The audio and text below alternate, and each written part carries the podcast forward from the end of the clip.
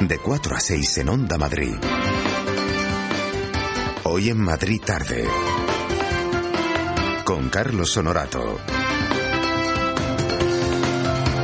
Muy buenas tardes, las 4 y 5. Aquí estamos, en este día festivo, trabajando como el que más o como el que menos. Bueno, a todos aquellos que están ahora mismo trabajando y currándose su jornal, pues un saludo, un saludo muy importante. También a nuestra Belén Almonacid, que hoy ha llegado un poquito más tarde. Bueno, la encontrarán a partir de las 6 y 5 porque está en casa de su suegra comiendo, que felicitamos a su suegra, que nos lo dijo ayer, que hoy es su santo. Y a todas las Inmas, y a todas las Conchis, y a todo aquel que tenga hoy algo que celebrar. Aquí vamos a estar hasta las 6 de la tarde con un montón de cosas, pero nuestra primera idea es... Eh, eh, con algo que pasó hace exactamente 31 años. Fue en Nueva York y mm, fue una noticia que dejó impactada más de una generación de personas que seguían a un grupo como los Beatles o la carrera en solitario del que fuera pues uno de sus componentes principales, John Lennon. Tal vez lo último que hizo el bueno de John fue escuchar. Seguramente nunca imaginó que un sonido fuese la antesala al final de su vida cuando él justamente le había dedicado la vida precisamente al sonido. Quizá una y mil veces retumbaron las, las detonaciones en su cabeza, rebotando sin cesar durante la última media hora en la que transcurrió su viaje en ambulancia hacia ninguna parte. ¿Dónde terminarían esos ecos amplificados por las paredes de aquel callejón del edificio Dakota en el centro de Manhattan? Y la verdad es que fue tremendo, ¿no? El nombre que fue de un hombre que en vida se convirtió en un icono y con su muerte se transformó en un símbolo para permanecer atado a los anclajes de la inmortalidad. John Lennon la verdad es que nunca más volvió a ser John Lennon y hoy 31 años después de su de, que desapareciera, de que nos lo quitaran, de que lo mataran realmente, eh, pues eh, unos dicen pues que era un hombre de paz, un hombre tranquilo, un hombre bueno, y otros, sin embargo, dicen que aquel que promulgaba, eh, promulgaba el amor y la paz en realidad era un hombre pues que tendía hacia la violencia, hacia la venganza y que era un tanto belicoso. Bueno, en todo caso, son las contradicciones de un hombre que fue todo un símbolo y que seguirá siéndolo pasados estos 31 años. Nosotros, como cada 8 de diciembre, no hacemos como la canción del ramito de violetas, sino que nos acordamos de su canción emblemática. ¿Y cómo se escuchaba precisamente en la radio y en la televisión americana la noticia de su muerte? Pues así es como recordamos nosotros a John Lennon. If you've been anywhere near a television set or a radio these past few hours, you already know that John Lennon of the Beatles is dead. He was shot late this evening in front of his apartment building in New York City.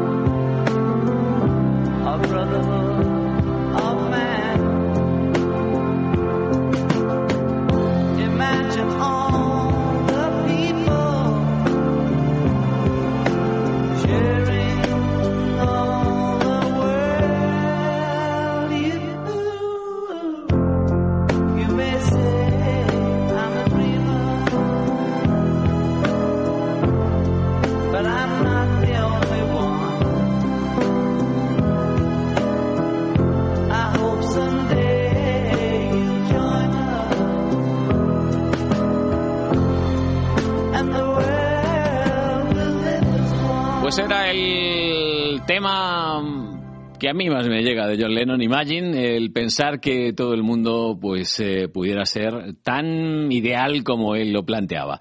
Ojalá sea así. Las 4 y 11 minutos de la tarde.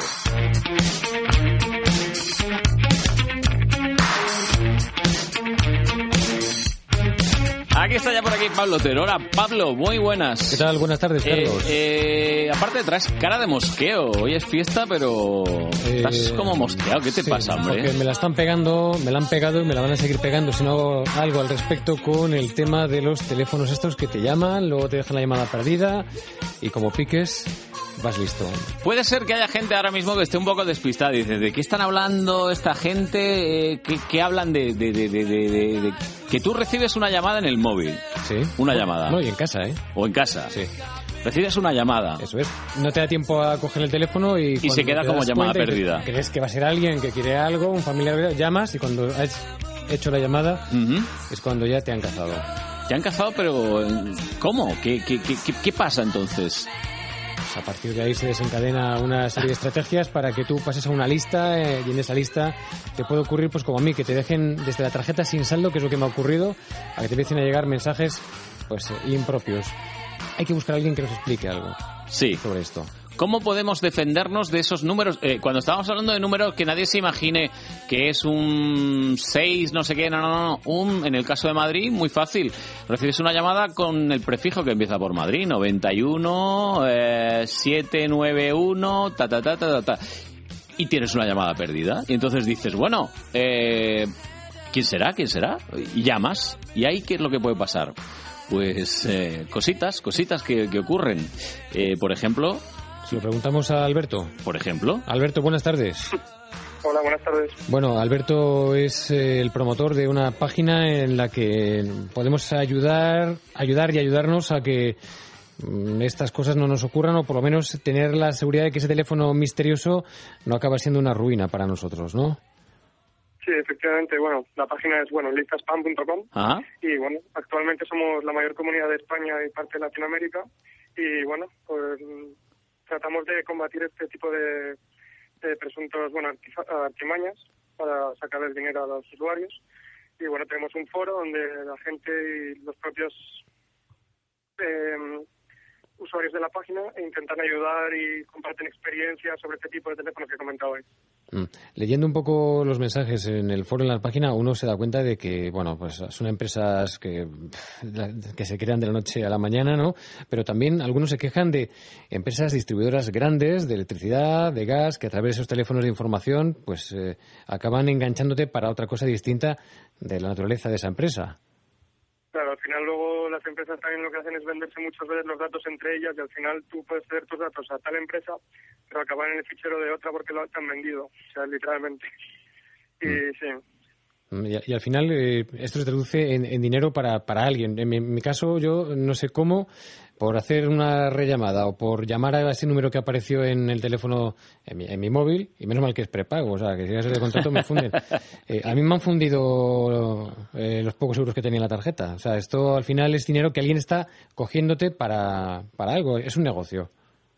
sí, básicamente. es- Ahora en los tiempos de crisis eh, aparecen muchas ideas que pueden sonar raras y extramóticas a lo mejor, pero la gente se las apaña para intentar sacarte el dinero como pueda, como mejor pueda, y bueno, utilizan pues estos métodos principalmente nada éticos y se aprovechan de más o menos básicamente la buena fe y la buena voluntad de los consumidores. Bueno, el funcionamiento de listaspam.com, Alberto, es que la gente cuando recibe algún tipo de llamada lo que hace es que mm, ofrece, os ofrece una especie de informe, ¿no? Sí, correcto. Tenemos también un buscador donde, por ejemplo, tú cuando recibes una llamada, Sí. antes de rellamar, lo importante sería meterse en la página web listaspam.com y buscar dicho número, porque así de esta forma podríamos ver las experiencias de otros usuarios y ahorrarnos el susto en la factura. Hay además eh, un top 10 en el que vemos algunos que es que, vamos, tiene el que más estamos viendo aquí 238 denuncias. Caray. Sí, sí. O sea, que son especialmente activos. Claro, son, son call centers, ¿no? Que, que se dedican a eso, nada más. Claro, son simplemente, digamos, máquinas automáticas que están todo el día lanzando llamadas a una lista de teléfonos y los usuarios simplemente lo único que hacen es recibir las llamadas y si tú no coges, pues el robot, digamos, programa para llamarte en 10, 15, 20 minutos, así hasta que coges. ¿Y esto es legal? Pues, desgraciadamente yo creo que sí. O sea, que es legal. Pero, O sea, que no lo que no está es regulado. No está Yo regulado. creo que no está regulado. ¿no? Bueno, eh, aquí teníamos una curiosidad entre Pablo y yo que creíamos que ¿qué fue antes, el huevo o la gallina? Es decir, ¿tú fuiste uno de los afectados y por eso creaste esta página? Efectivamente. Efectivamente. A mí me empezó todo llevándome una factura bastante interesante. Entonces, bueno, estuve buscando y tampoco vi que había páginas así españolas. Y bueno, había una página inglés y una inglesa. Y dije, bueno, eh, esto tiene que estar en España porque, bueno, Sí, sí. mm, yo no quiero volver a, a que me cobren de esta manera. Bueno, esto Entonces, bueno. tiene que estar en España, pero tú no estás en España. Ah, te hay que decirlo, yo, ¿no? yo, me- yo me tuve que ir a trabajar fuera. Estoy ahora mismo en Inglaterra, sí. Bueno, Nos está hablando desde Londres, creo, ¿no? Sí, sí. Ajá. Oye, una cosa, está muy bien esto de que hagamos cosas para autodefendernos los consumidores, los usuarios. Tenemos no más líneas 900, no más eh, spam eh, telefónico, eh, pero al final eh, lo que nos queda la inquietud de que esto, quien tiene que regularlo son las administraciones, son las autoridades. En Inglaterra, eh, hasta donde tú puedas saber, ¿eh? ¿hay alguna regulación sobre esto o también es eh, No. monte y orégano? Hasta, hasta donde yo sé, sí es todo igual que, Ya. que en España. Es, tampoco yo lo entiendo en parte de que no puedes eh, controlar la voluntad de una persona de llamar tratándose como una persona. No puedes prohibirle rellamar. Sí. No, no sé si me explico. Sí, sí. O sea, por ejemplo, yo llamo a un amigo, no le puedo, la ley no me podría, digamos, prohibir llamarle cuatro, cinco y así hasta infinito, cien veces. Entonces yo creo que es lo que se amparan también la buena voluntad. Porque hay gente que a lo mejor que sí que se aprovecha de eso y también te llaman a deshoras. Empresas que a lo mejor trabajan en Sudamérica y a lo mejor te, Sí, a mí me han llamado de madrugada. claro, te aparece una llamada a las 3 de la mañana. Sí. no, hombre, si son robots, es que encima no emplean ni siquiera personas, ¿no? Es, es una llamada automática, ¿no? Programada. Claro, sí, hay robots que simplemente te hablan o robots que cuando ya tú has cogido el teléfono te pasan a un operador y así ellos pierden menos tiempo. Claro. O sea, ellos simplemente te contestan la llamada, no pierden el tiempo de marcar y esperar los tonos, simplemente te atienden. Y complicado también el, el tema de decirle a tu operadora, oiga, mire, quiero que me bloquee estos teléfonos, porque si es una máquina directamente, o sea, aleatoriamente cambiará los números y la, la operadora no puede estar bloqueando. Claro, Claro, claro. esa parte. Es increíble. Claro, eso es la parte complicada. Es tremendo. Estoy, estoy revisando en el número el más, eh, el, el que más denuncias recibe y es que no es que sea activo, es que en la, en la última hora aquí veo que hay como 10 o 12 personas Sí, bueno, Que han- te digo, y, han facilitado un informe. pues ya de que cada uno cuenta su experiencia y bueno, al día a lo mejor pues sobre ese teléfono a lo mejor pues tendremos pues mil consultas en la web Claro. y luego ya la Claro. gente que se anima a contar su experiencia pues ya son ca- son menos, pero bueno, por lo menos entre todos los usuarios lo que se hace es hacer como una piña, nos contamos las bueno, la experiencia, lo que podemos hacer, métodos y bueno, también hay gente que, que cuenta pues historias divertidas como para poder evitarlo o, por ejemplo también, no sé, sí. Histo- Historias, eh, dices, historias divertidas, como, como por ejemplo. Pues, por ejemplo, había un usuario que nos contaba que él cada vez que le llamaban, él tenía una bocina, ¿vale? Una bocina. Cada vez que le llamaban, contestaba, estaba en silencio y todo el rato hacía sonar la bocina en el teléfono. No, claro. Y cuando coges el teléfono y te sueltan un bocinazo en la oreja, pues se te quitan las ganas de volver a llamar. Qué bueno. Oye, me acabas de dar una idea. ¿eh? Este, eh, eh, Pablo se va a comprar una bocina, da a mí. Una de estas que suenan en los estadios de fútbol. Esta- Sí, sí, eh, a eso debe referirse nuestro interlocutor. De, de todas formas nos lo tomamos a risa, pero eh, con esto está hay gente que está ganando mucho dinero, ¿eh? porque estamos viendo, en realidad, la gente que denuncia en la página lista spam.com, en realidad, digamos, es la punta del iceberg, porque hay un montón de gente que ni se entera. Claro, hay gente que son usuarios que simplemente a lo mejor te llega una carga en la factura de 2, 3 euros a final de mes y tampoco se han dado cuenta. Claro. Claro, es lo que pasó a mí. Es lo más me normal. fundido- Me, funden los tres euros que me quedaban en la tarjeta y digo, ¿y esto por qué, señorita? Y me dice, mire, es que ha picado. Ah, bueno. Ha picado. Bueno, pues nada, Alberto, ¿qué, ¿qué tal día hace por Londres hoy? ¿Bien o...? Pues nada, como siempre, nublado. Como siempre. ¿Bien o como siempre? bueno, bueno. Pues nada, te mandamos un abrazo.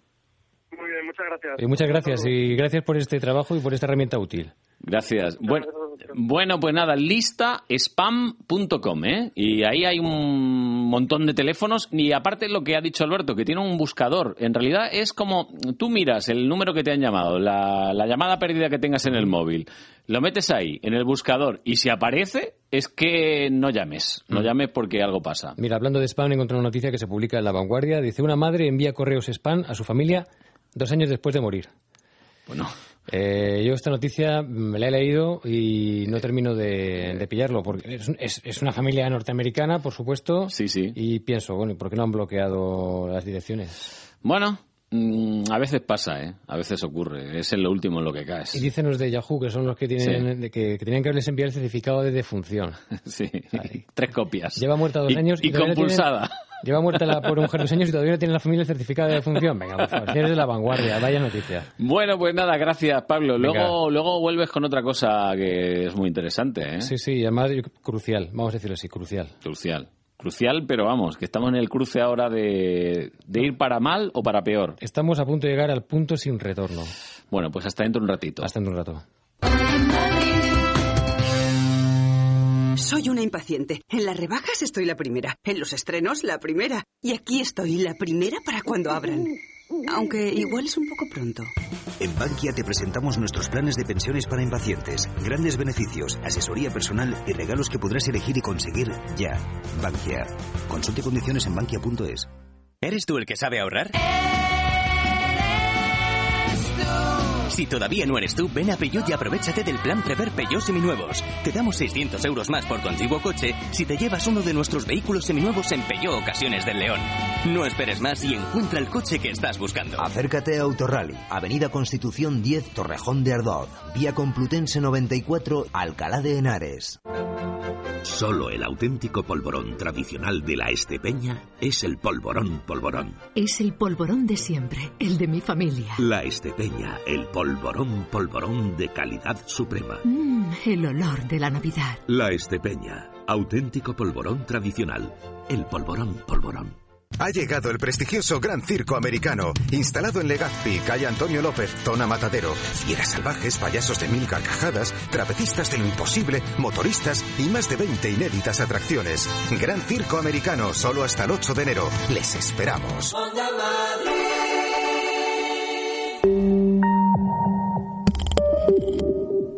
101.3 y 106 FM. Nos vamos en comunidad.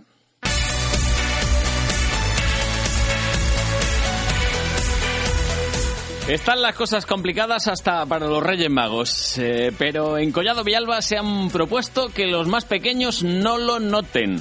Una iniciativa de los comerciantes de la localidad de cara a las próximas fiestas navideñas.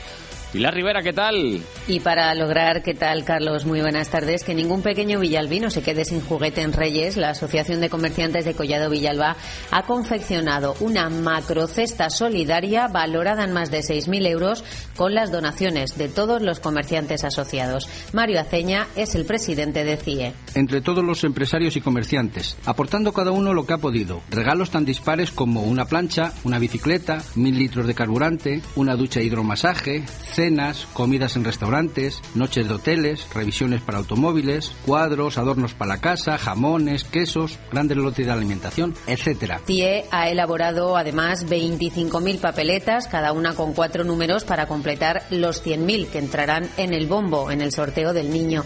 Se venderán al precio de un euro para que todo el mundo pueda colaborar. Escuchamos de nuevo a Mario Aceña. Si las perspectivas de venta se cumplen, como así creemos, estaremos ante un ingreso de 25.000 euros, de los cuales, una vez separados los gastos de campaña, como puedan ser imprenta, publicidad, colabor, colaboradores, etcétera, calculamos que podremos manejar una cifra en torno a los 22.000 euros netos. Esta cantidad se invertirá en su totalidad para comprar juguetes para los niños de Collado Villalba. Juguetes comprados a los comerciantes de Collado Villalba. Juguetes didácticos, juguetes deportivos, juguetes en general. Las papeletas saldrán a la venta el próximo lunes. Pueden adquirirlas en los establecimientos participantes. En uno de ellos, en Estufas Morenito, estará expuesta la cesta. Los niños recibirán además sus regalos el 5 de enero en la carpa de la finca Malvaloca.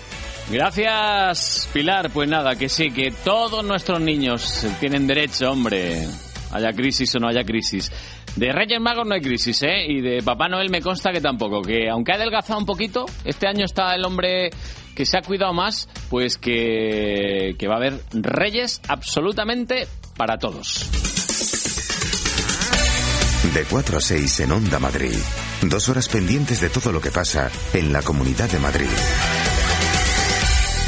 Estaba aquí mirando la previsión del tiempo para mañana, para las próximas horas, y dice que cielos nubosos. Así que vamos a tener que, que a lo mejor echar mm, alguna prenda que nos proteja de la lluvia, sobre todo si vamos a zonas altas de la comunidad. Bueno, a estas horas lo que sí vamos a escuchar es buena música en nuestro idioma. Esta vez nos llegan desde Madrid y mm, el título lo dice todo. Mentiras. Onda Pop en Onda Madrid. Con Jesús María López.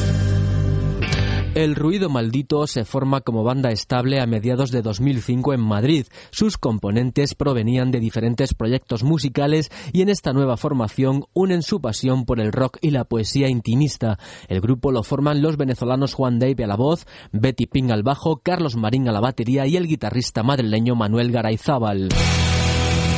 Tras rodar sus temas por los garitos madrileños, son fichados por Locomotive Records, bajo cuyo paraguas publican su primer larga duración de título homónimo, cuyo primer single escuchamos. Mentiras.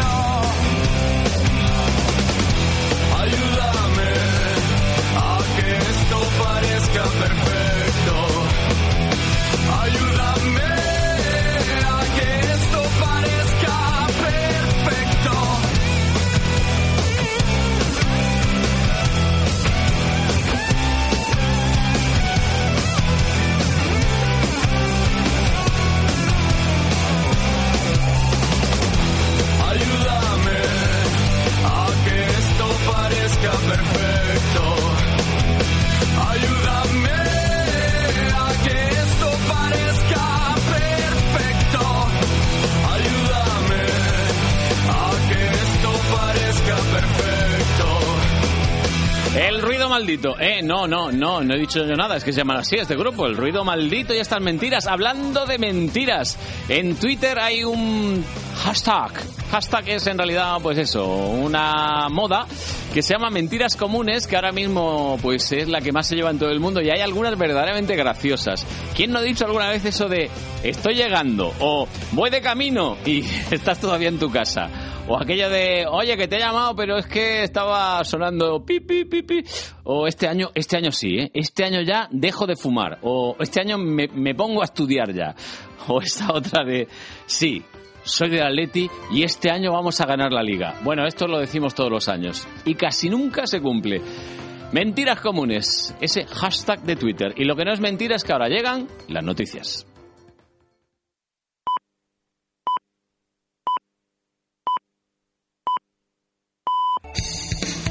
Hola, hola, hola, hola. ¿Y estaba petado? Buf. Madre mía. Pero petado es poco.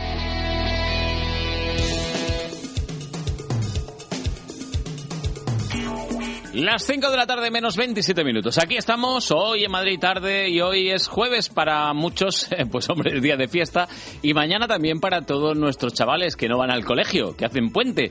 Y la que no hace puente ni viaducto ni acueducto es la editora de Sapos y Princesas, Nora Curtin. Buenas tardes. Hola, buenas tardes, Carlos. Buenas tardes a todos. Aquí estamos, sí. Al pie del cañón. Al pie del cañón, para recomendar un montón de planes súper divertidos para pasarlo en familia. Pues sí, sí. Eh, ¿Qué te parece si empezamos con un poquito de magia? Me parece genial. ¿Qué tal si nos acercamos al Teatro Orfil? Mm. Vamos a ver Magia y Circo de Abner. Es uno de los grandes clowns de todos los tiempos y lo que hace es un viaje de magia e ilusionismo para mostrarnos de una forma muy sencilla cómo con materiales que encontramos por ahí se puede hacer acrobacias, malabares y trucos de magia. Vaya. En este caso va a ser una caja de palomitas y un bate de béisbol, entre Sí. otras cosas. Muy Pero- divertido en el Teatro Orfil, que es calle PES Sí. número 10 y lo recomendamos para niños a partir de 5 años. Y estará desde el martes hasta el viernes durante todo el mes de diciembre. De martes a viernes todo el mes de diciembre en eh, el Teatro Alfil en la calle El Pez. Pues sí, está muy bien. Oye, me has dejado así un poco impactado con lo de las palomitas y el bate de béisbol, ¿eh? Sí, pero no te puedo decir nada. No, no, ya, ya, ya, ya. verlo. La magia es así, la magia es La así. magia es así, Eh, no se puede, no se puede contar ni mucho menos. Oye, ¿y qué me han dicho de un oso que tiene mucho ritmo? Bueno, estás hablando de las aventuras de un oso ritmoso. Sí. A que es un nombre pegadizo, ¿eh? Ah, claro, oso ritmoso. A que sí, pues esto para verlo hay que irse a la escalera de Jacob 2, Ajá. que está en calle Lavapiés 11. Y aquí lo que vamos a ver es un oso que, como nos pasa con Happy Feet, pues este oso lo que quiere es convertirse en estrella del mundo de la canción. Vaya. Pero su familia se opone, porque claro, no es tradición que un oso sepa cantar. Pero bueno, como es muy cabezón, muy rebelde y quiere cumplir su sueño, canta una y otra vez y no logra de ensayar. Sí. Así que mm, no para de ensayar. Así que bueno, tiene que, tiene que salirse con la suya y eso es lo que vamos a ver en la escalera de Jacob 2. Ujú. Es una obra para niños más pequeñitos a partir de tres años. ¿Tres años? Y está sábados y domingos a las seis de la tarde. Sábados, domingos, 6 de la tarde, ¿no tenéis plan para el sábado, el domingo, por la tarde, echarle ahí un ratito, pues a la escalera de Jacob y estas aventuras del oso ritmoso. ¿Y em, qué pasa? ¿Hemos armado el Belén ya o qué ha pasado aquí? Bueno, en mi casa sí lo hemos armado, ya tocó y bueno, está toda la casa reluciente, llena de adornos navideños. Pero si todavía vosotros no habéis hecho y tenéis eh, ganas de hacer un Belén original, lo que podéis hacer es acercaros al Liberespacio, que está en, en la calle Joaquín María López 25, para Sí. hacer un Belén de gominolas. ¿Gominolas? Pues sí, Pero, va a bueno, ser un Belén va a durar muy poco. Va a durar muy poco. Va a durar poco, yo creo que sí, yo creo que no, no sé si llegará al 25. Al 25 no llega seguro. es, es un Belén muy original que nos van a enseñar a hacerlo Sí. y hay que inscribirse, Claro. eh, con lo cual es importante contactar con ellos antes porque eh, va a estar el sábado 10 de diciembre Sí. de 17.30 a 19 horas. De 17.30 a 19 horas. El, el teléfono lo podemos encontrar en la página web de saposyprincesas.com, ¿eh? O sea, Correcto. uno pone ahí en el buscador Belén Gominolas y sale seguro, vamos. Pero vamos, Seguro, seguro. segurísimo. Y si no, por Libre Espacio también sale. Y por libre espacio también sale. Bueno, vamos a ver, Nora, y mm, hay un montón de películas de cine, ¿eh? Hay muchos Bueno. estrenos. Hay que decidirse por una, porque no podemos estar ahí en la puerta del cine y decir, a esta no, no, a esta no, a esta, a la otra. Nos quedamos Bueno, con yo una. lo que recomiendo, sí, sí, sí, para este fin de semana, que ya se ha estrenado ayer, porque como bien decías, ya los niños están Sí. sin cole, es eh, la de Arthur Christmas. Es una película muy divertida y como entramos ya en Navidad, Sí. eh, creo que es eh, ideal para ir con los pequeños. Eh, aquí vemos que, mm, bueno, que Papá Noel eh, tiene hijos y tiene uno que es un poco patoso eh, y que quiere ayudarle. El pobre pone mucha voluntad, pero bueno, Sí. se pierde un regalo de una niña. Eh, Papá Noel va a distribuir todos los regalos, Claro. pero hay uno que se pierde y él eh, quiere ayudarlo. Entonces, bueno, eh, es muy divertida, es una, una visión diferente la Navidad de Papá Noel y, y, bueno, veremos dónde se esconden los regalos, Ya, ya, ya. eh, cómo hace para repartirlos tantos todas las O noches. sea que tenía un hijo, Papá Noel. Varios, varios. Ah, varios, varios, Varios, varios. varios hijos. Pero bueno, ya, ya ahí lo veremos. No, no. Ah, que hay que ir a ver la película. Hay que ir a ver la Ay, película, ay. hay que ir a ver la película y con los pequeñitos. Con ¿Sí? los pequeñitos. Es una película que nosotros recomendamos para niños a partir de cuatro años. De- a partir de cuatro ya se enteran, 3D. ¿no? Ujú. Sí, se enteran. Y hay 3D eh, también, película en 3D, Sí. y, y se lo van a pasar muy bien. Es una de las mejores animaciones eh, de estas Navidades. Arthur Christmas. Bueno, pues yo me la ¿eh? Es muy interesante, muy interesante este, esta historia de Papá Noel en Navidad. Porque es que ya estamos en Navidad, ¿eh? Estamos, ya en- estamos, ya estamos. estamos completamente. Y ya hay que empezar a leer también libros de Navidad. Bueno, para eso, eh, tú sabes que siempre decimos aquí que es súper importante eh, potenciar la lectura en nuestros hijos. Y una de las opciones, además de que le leamos a que sea muy pequeño, es Claro. darles libros que les pueden gustar y les pueden motivar a esta lectura. Y en este caso vamos a hablar de mi libro de la Navidad. Ajá. Es un libro, según dice en su portada, para saberlo todo sobre la Navidad. Y tiene, por ejemplo, mm, quién es Papá Noel, entonces nos cuenta eh, de La dónde es Papá Noel, Claro. eh, cómo es su trineo, cómo reparte las cosas, también nos habla de por qué tenemos un Belén, eh, cómo son los mercadillos de Navidad, cómo es la víspera de Navidad, cómo se celebra en distintas en distintos países, o sea que es muy divertido. Y luego, para completar, y algo que les va a gustar muchísimo a los niños, Sí. es eh, que nos pongamos a hacer recetas con ellos. Son recetas muy Ah. fáciles para que podamos preparar una Navidad entre todos y luego un montón de adornos para que hagamos con ellos también. Lógicamente. Si es que es lo que más apetece en Navidad, estar todos juntos, ¿no? Estar Eh, todos juntos haciendo cosas, como decorando la casa con mogollón, mogollón, claro. mogollón. de A mí lo de las gominolas me ha gustado, ¿eh? Va a estar bueno, bien pues ese, ¿eh? sabes, pues tienes que ir para allí entonces. Va a estar bien, va a estar bien. Bueno, Nora, oye, que la revista sigue circulando, ¿no? Sí, la podéis encontrar en los restaurantes VIPs, la podéis encontrar también en el Corte Inglés, en un montón de colegios y empresas ya nos la piden y o si no en nuestra web podéis descargarla en PDF, que Claro. también eh, la tenéis completa allí. Es una buena opción. O si no, ya directamente en la página web, en saposyprincesas.com, uno entra y tiene, pues, de aquí que hemos dado cinco o seis propuestas, pues multiplica por 500 o por 1000, ¿eh? hay un montón, hay un montón de ideas y hay un montón de, de opciones y como siempre decimos aquí, para que disfrutemos el tiempo de eso con nuestros hijos. Pues eso, yo ya te dejo que disfrutes tú, ¿eh? Yo me quedo un ratito más. Vale, muy buen fin de semana, Carlos, y buena semana a todos. Hasta la semana que viene, Luego, hasta luego, adiós. adiós. Bueno, las 5 menos 20, aquí estamos y nos vamos en comunidad.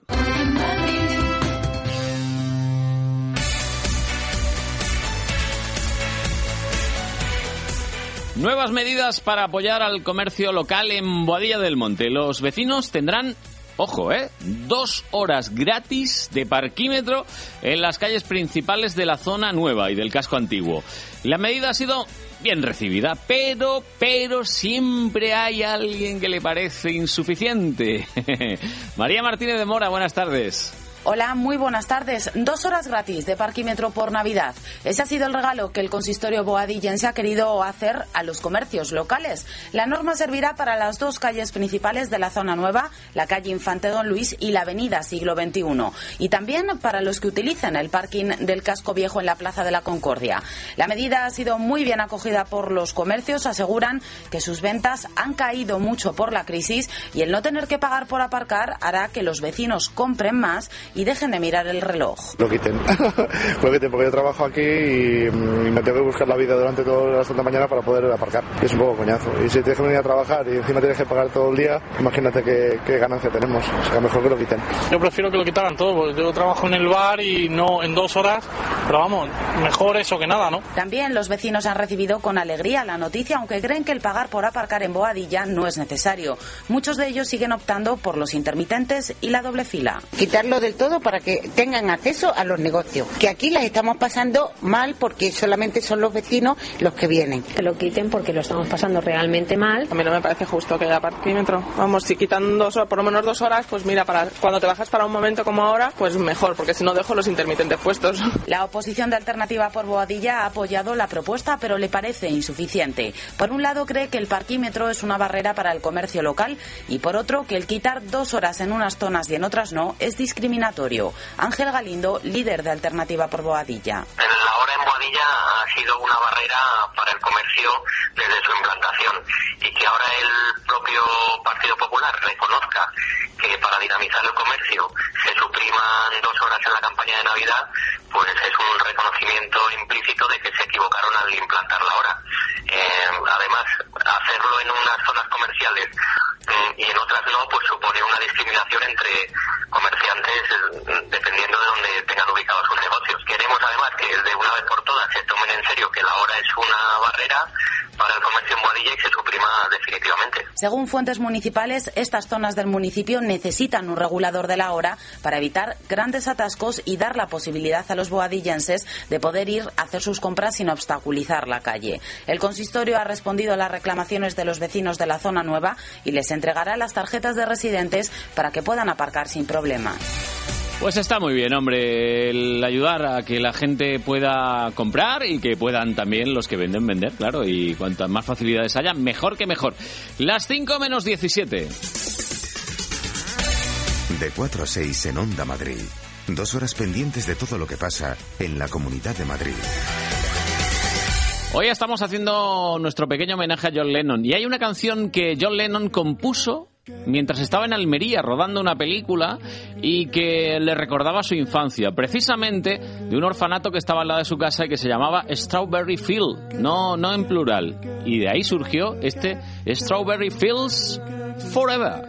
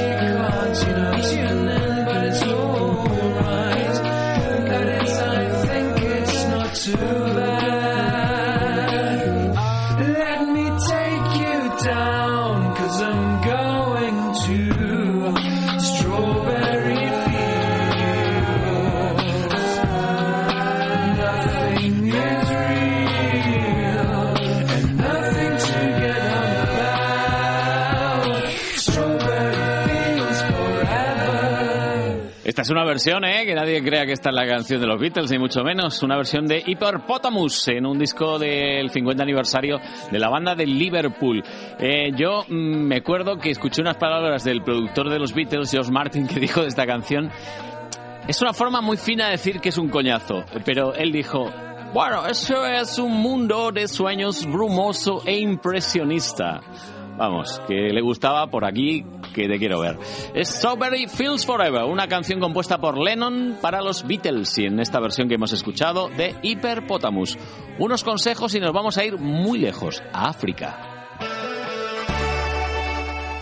Soy una impaciente. En las rebajas estoy la primera. En los estrenos, la primera. Y aquí estoy, la primera para cuando abran. Aunque igual es un poco pronto.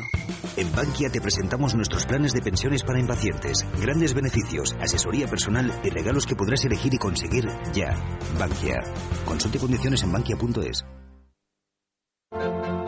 Solo el auténtico polvorón tradicional de la Estepeña es el polvorón polvorón. Es el polvorón de siempre, el de mi familia. La Estepeña, el polvorón polvorón de calidad suprema. Mmm, el olor de la Navidad. La Estepeña, auténtico polvorón tradicional.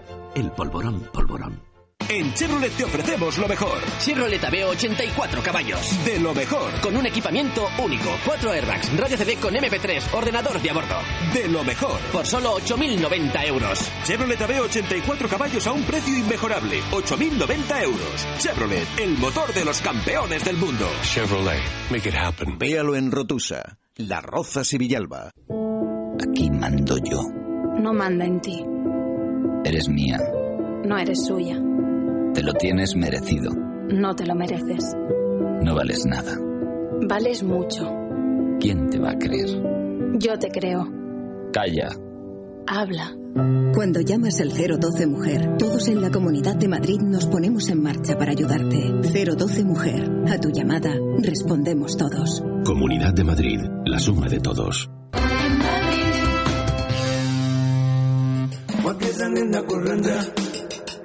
I love you. I?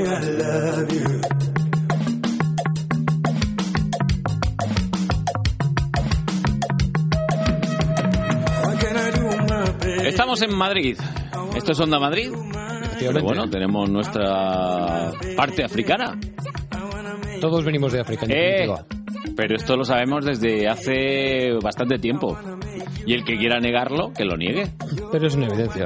Es una evidencia que la vida llegó desde el sur. ¿Eh? Y al sur volvemos. Y al, sur. nos vamos, Carlos. Estamos.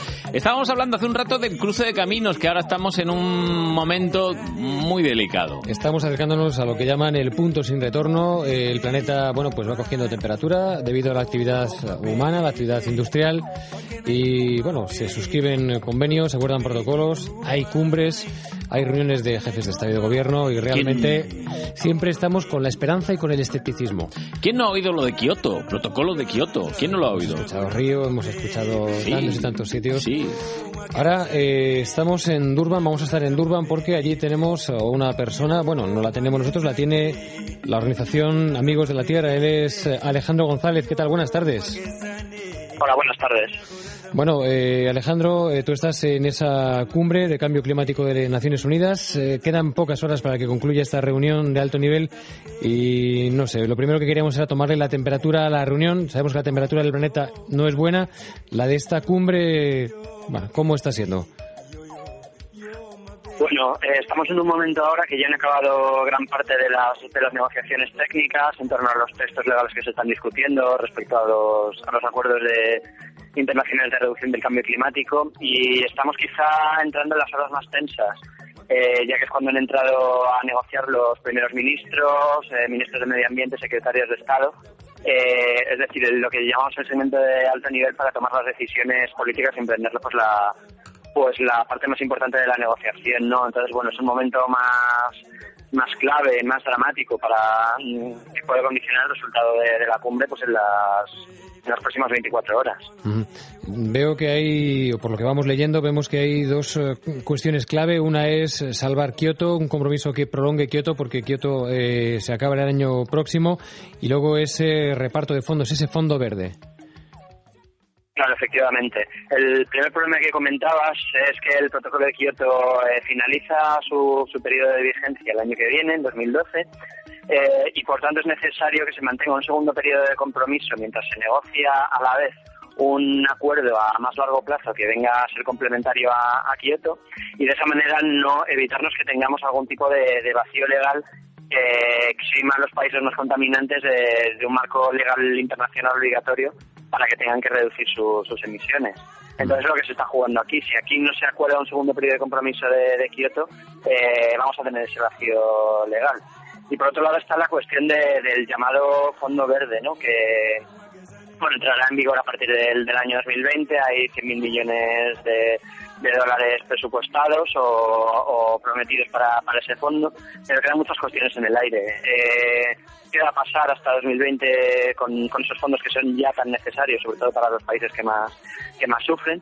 Pero también de dónde van a salir eh, los fondos a partir de 2020, puesto que no tenemos asegurada ningún tipo de, fuente de financiación y, y precisamente hay que buscar fuentes innovadoras para, para este nuevo fondo, ¿no? Sobre todo fondos que sean públicos y adicionales Eh, Fíjate que hablabas para la lucha contra, contra la pobreza, sí. Sí, eh, hablabas tú de 100.000 millones y, bueno, es una gran cifra, sin duda, pero se nos eh, antojaba poco comparado con lo que ha estimado el Fondo Monetario Internacional que va a, a tener que invertir para ayudar a la banca solo en la Unión Europea. 200 millones, el doble para ayudar a la banca europea. No sé si es, Exactamente. no sé si es en- lo puesto en una balanza parece que es eh, una desigualdad bastante evidente. Sí, bueno, esta cifra ya hemos puesto muchas veces de manifiesto la- las organizaciones no gubernamentales y los movimientos sociales, que la cifra de 100.000 millones es, insuficiente. Nosotros tenemos los cálculos eh, bueno, cifrados en entre 250 y 450.000 millones, pero que además tienen que empezar a partir de a partir de ya, no a partir del 2020. Eh, por otro lado, además, si hacemos los, los cálculos, resulta que, que se ha puesto la crisis financiera eh, y el dinero que se ha puesto para pagar para salvar a los bancos, que son los culpables de esta crisis, como excusa eh, para no hacer contribuciones mayores al, al, al fondo. Y se está notando precisamente en, en la posición de la Unión Europea. Ya, ya, ya. Eh, otra, otra cuestión, volviendo al tema de Kioto, que me dejaba yo una cosa pendiente que quería tratar contigo, y es el tema de que es un acuerdo eh, que es legal y que vincula a las partes, pero del que se van descolgando por algunas eh, excusas, por algunas razones, unos países. Dice, si tú no cumples, yo tampoco. Eh, si esta eh, nación emergente dice que no cumple, pues yo tampoco voy a suscribir Kioto. Y al final es un acuerdo que debería ser de cumplimiento obligado. Eh, bueno, Kioto sí es un acuerdo de, cumplimiento obligado en cualquiera de, de los casos siempre que lo hayas eh, ratificado. Ahora bien, eh, tiene una trampa bastante, bastante grave, eh, que es poder eh, compensar la- las reducciones que tú no estás haciendo dentro de tu país a través de la compra de, derechos, de derechos de emisión. Y ahí es donde, donde está la, la trampa. Tú puedes evitar perfectamente cumplir con el, con, con el protocolo Kioto, con el compromiso que, que se ha adquirido, simplemente pagando, bueno, pues digamos una, una, una multa. Eh, hablamos de cambio climático, hablamos de calentamiento de la Tierra, está estudiado y establecido en dos grados. Simplemente en dos grados ya cambiaría la faz de la Tierra. No sé si ha habido también algún. eh, se ha anunciado por parte de la comunidad científica alguna nueva rebaja de esta temperatura, algún nuevo margen para poder todavía calentar la Tierra. Si hay escépticos todavía que siguen en estas cumbres manteniendo que no hay influencia de la actividad humana sobre el calentamiento global. Bueno, está bastante claro y la ciencia es manifiestamente clara en que el calentamiento global, el cambio climático está ocurriendo y que es debido a la acción humana por la, por la que, esencialmente por la quema de gases, de, por la quema de, de combustible fósil y, y por las actividades agrícolas. Eh, el caso es que el sistema atmosférico, el sistema del, planeta Tierra tiene una cierta inercia. Las emisiones de tienden a acumularse durante 100 años eh, en la atmósfera, en el caso del, del CO2, que es el, el, gas de efecto invernadero más presente. Y eh, lo que ocurre es que al, tener esta, esta inercia, hagamos lo que hagamos, independientemente de, de que nosotros dejemos de emitir ahora mismo gases de efecto invernadero, esta inercia de la Tierra va a hacer que todavía se caliente algo más. Hasta ahora se ha calentado alrededor de 0,8 grados, pero nos dice la ciencia que se va a calentar hasta 1,4. Eh, lo que la ciencia nos ha dicho hasta ahora también es que hay que evitar a toda costa superar un calentamiento global medio de, de la temperatura de la Tierra eh, por encima de los 2 grados, porque es cuando las consecuencias del cambio climático van a ser peores, van a aumentar las peores vamos, van a aumentar las las Las eh, sequías. sí, Sí, la, las- la frecuencia de los fenómenos meteorológicos extremos, se agravarán las sequías, eh, se agravarán lo- los huracanes, las olas de calor, eh, todos los efectos socioambientales eh, asociados a, a estos cambios ambientales tan, tan graves. Pero es que la ciencia ahora mismo también está barajando o se está recomendando ya que, que no se sobrepase el límite de, de dos grados, sino que se mantenga en uno y medio. Los amigos de la Tierra, desde luego, estamos de acuerdo en que es mejor un grado y medio que, que dos, que dos grados lo que nos garantiza es tener un 50% de posibilidades de que de evitar las de esas de evitar esas peores consecuencias del cambio climático, pero en realidad si nosotros pensamos en un país como España que con su carácter mediterráneo y con la exposición a, fenómenos como las sequías, etcétera, y, las olas de calor, dos grados sigue siendo demasiado para, para nuestro país y tenemos que mantener el, el umbral de calentamiento en, un nivel inferior. Por eso hablamos de, de apoyar un grado y medio en vez de dos grados de calentamiento. Sí, mejor, mejor quedarse largos en este caso que quedarse, que quedarse cortos. Alejandro González, eh, de Amigos de la Tierra, nuestros ojos, nuestros oídos en la cumbre sobre el cambio climático de las Naciones Unidas en Durban. Le agradecemos mucho que haya podido intervenir desde Durban, desde Sudáfrica, esta tarde aquí en Onda Madrid. Muchas gracias. Buenas tardes. Hasta luego. Bueno, eh, estaba aquí un amigo mío escribiéndome que el cambio climático para él es que en diciembre está en la calle con un solazo y haciendo barbacoa. ¿Cómo? Fíjate, que algunos que tienen la cabeza para, para nada más que llevar pelo. No sé. Eh, estas cosas. Esto, esto es como todo. Sí. Hay, hay quienes creen en ello, hay quienes no creen en ello. La comunidad científica se ha definido bastante, bastante en este sentido sobre esos dos grados que supondrían que a partir del año 2015, que es como quien dice pasado mañana, llegaríamos a, a un punto en el que ya sería complicado empezar a desandar todo el camino. La curva de gases de efecto invernadero desde finales del siglo XIX, principios del XX hasta nuestros días ha aumentado de una manera tan exponencial que hay que buscar otro término matemático para definirlo. O sea, es brutal. Mira, ahora que estás hablando de matemáticas, las estadísticas falsas, ¿te acuerdas estas cosas Sí, que...? verdades, mentiras y estadísticas. Muy bien. Eh, ¿Sabes cuánto nos gastamos? Eh, es que con este tipo de redacción pues eh, se lleva a equívoco. Cada madrileño se gasta... Bueno, cada- ¿cómo que cada madrileño? Es como el pollo, ¿no? Ah, no, pues eso. Cada madrileño se gasta 86 euros en lotería de Navidad. 86 euros. Espera, espera, espera, espera. A mí no me salen las cuentas. A mí tampoco. Yo me he gastado 20. Así que tú te- o sea, ahora mismo en esta Yo- habitación alguien se ha gastado Eh, mucho dinero. 200 euros Mucho dinero. para que nos hagan las cuentas. Y luego, no tiene nada que ver ¿eh? con esta noticia, es también otra de estadísticas, la población reclusa madrileña ha bajado un 8% en 2011. Bueno, La crisis, la crisis. eh, es que no ha acabado 2011, todavía pueden ir unos cuantos más a la cárcel. No vamos a señalar a nadie. No vamos a dar ideas. No, no, no, ni poner el mucho- dedo sobre el reo. Ni mucho menos. Por favor.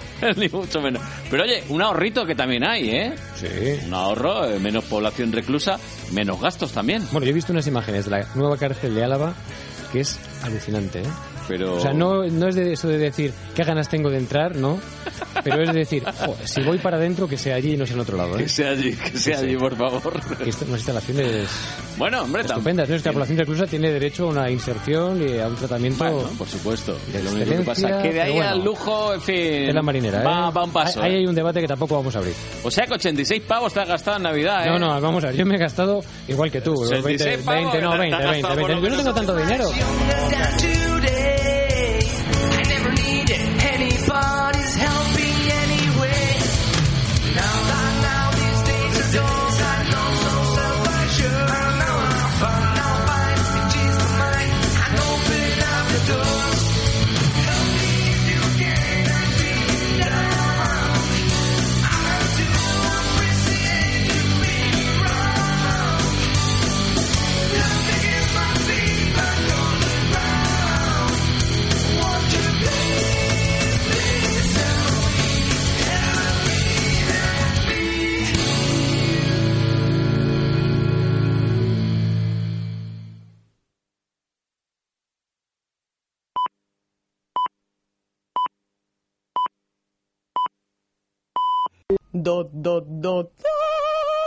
Hoy en Madrid tarde, dando la nota, dándolo todo. Con otro tono. Muy buenas, pues sí, estamos aquí. Nos han pillado aquí con el carrito del helado. No, ni mucho menos. Las 5 y 6 minutos, pues estamos aquí en la segunda hora de este programa, hoy en Madrid tarde, y damos la nota, siempre la damos, la buena, la mala, la regular. En esta hora tenemos ahora, mm, en un momentito nos vamos a poner guapos, pero ahora se lo contamos. Además, Rafa Cerro dice que mm, ha estado ahí buceando y que metemos la pata con algunas palabras y algunas expresiones que vaya, vaya, ya nos vale. Vamos a bucear en un Madrid histórico muy diferente al que a lo mejor algunos piensan de la mano de nuestra detective Nolasco, que nos trae un invitado. Y además eh, seguiremos con libros, con Luis Alberto de Cuenca, que hoy no trae uno, no trae uno, trae dos libros, dos libros que nos quiere recomendar. ¿Cómo no? También vamos a ver cómo ha acabado la bolsa en el día de hoy, que cerrará dentro de media horita más o menos la sesión, aunque sea festivo, pero en la bolsa también trabajan, entre comillas, trabajan, ¿eh? Trabajan en la bolsa y ahí está Pablo López. Eh, escucharemos también una propuesta para ir en este fin de semana a una población preciosa de la comunidad como es Villa Conejos. Todo eso y mucho más en esta hora de hoy en Madrid tarde. Un saludo de Carlos Honorato, de Jorge Gutiérrez y mandamos un beso, un beso muy grande a todas las puris, a todas las inmas, que hoy es su santo. Y escucharemos, si nos queda tiempo, también alguna cancioncilla de, John Lennon, que hoy se cumplen también 31 años de su fallecimiento. Pero para empezar, lo que decíamos, lo mejor, ponernos en forma con el maquillaje de reglamentos y ya, veo por ahí que hay gente preparándose y nada mejor que la base de maquillaje que es el básico de los básicos en belleza ¿a que sí? Miriam Álvarez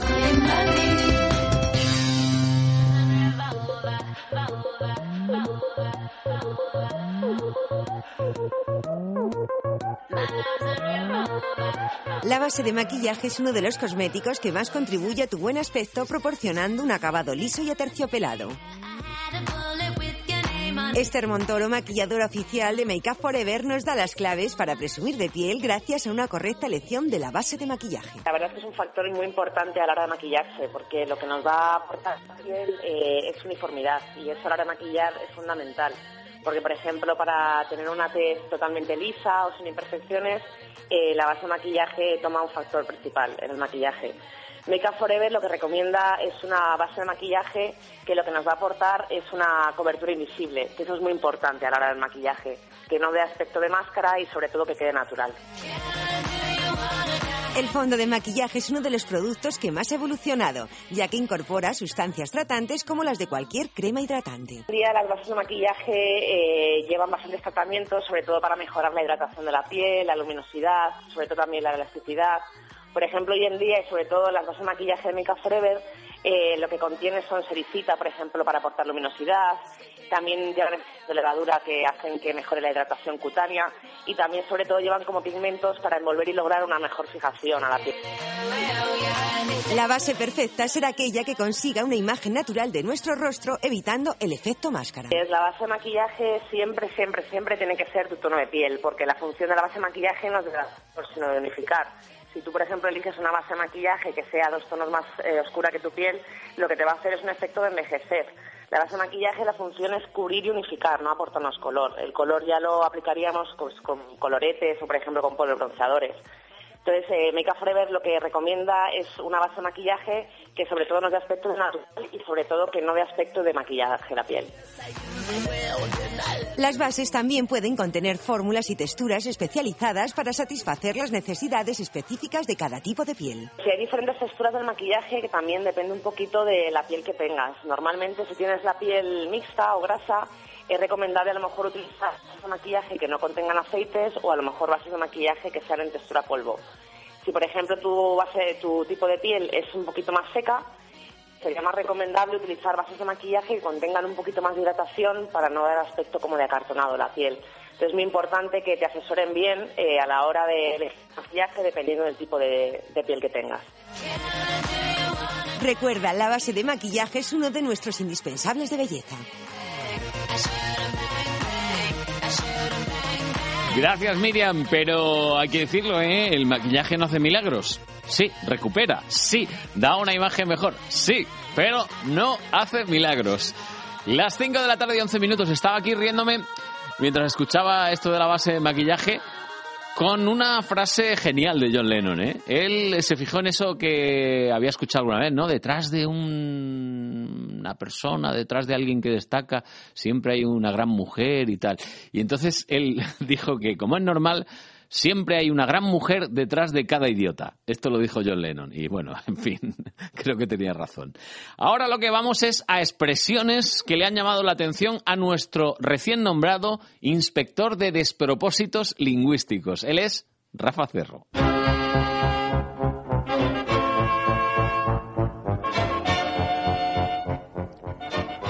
Es mucho más común, mucho más frecuente que nos contagiemos de palabras y expresiones incorrectas. Algunas que he detectado últimamente en tiempo real, cameo, buenismo. En tiempo real no significa gran cosa, porque lo que el diccionario de la academia dice de real es verdadero, más concretamente y textualmente real, que tiene existencia verdadera y efectiva. El tiempo no es tangible, pero claro, tiene existencia verdadera y efectiva. ¿Por qué podemos decir en el acto, por ejemplo? Instantáneo, está transmitiendo en tiempo real, pues está transmitiendo instantáneamente. Hay un problema que lo habíamos dicho así toda la vida y que en el momento de subirnos a la moda, ya dijo el padre Feijó, siempre la moda estuvo de moda, a partir de ahí olvidamos la expresión que seguro es correcta y en todo caso es tradicional. Todavía si las alternáramos, en fin, en tiempo real, no, instantáneo, en el acto, transmitió las imágenes de la ceremonia en el acto. Y luego está lo de cameo. Cuando alguien hace una pequeña intervención en una película, normalmente a veces también en una obra de teatro, decimos que ha realizado un cameo. Pues no, es que ni siquiera está en el diccionario de la academia, no, no sé a qué viene esto de cameo ni dónde ha salido, la verdad es que lo desconozco. Pero podemos decir que fulano o mengano ha trabajado en una película realizando un papelito, un pequeño papel, un papel secundario. Todo es cuestión simplemente de estrujarse un poco el magín y de pensar qué se puede decir realmente. Oigo cameo y lo repito instantáneamente, lo fotocopio. Mejor no, al, al menos que lo cuestione un poco. Y luego está lo de buenismo. ¿A qué viene esto? Supongo que quieren decir calidad de bueno, condición de bueno. Me da la impresión de que un poco despectivamente, como, como denunciando esto del buenismo como una cuestión de representación o políticamente correcta. Seguramente es eso. En lugar de buenismo es muy sencillo, claro está, como toda la vida. Bondad.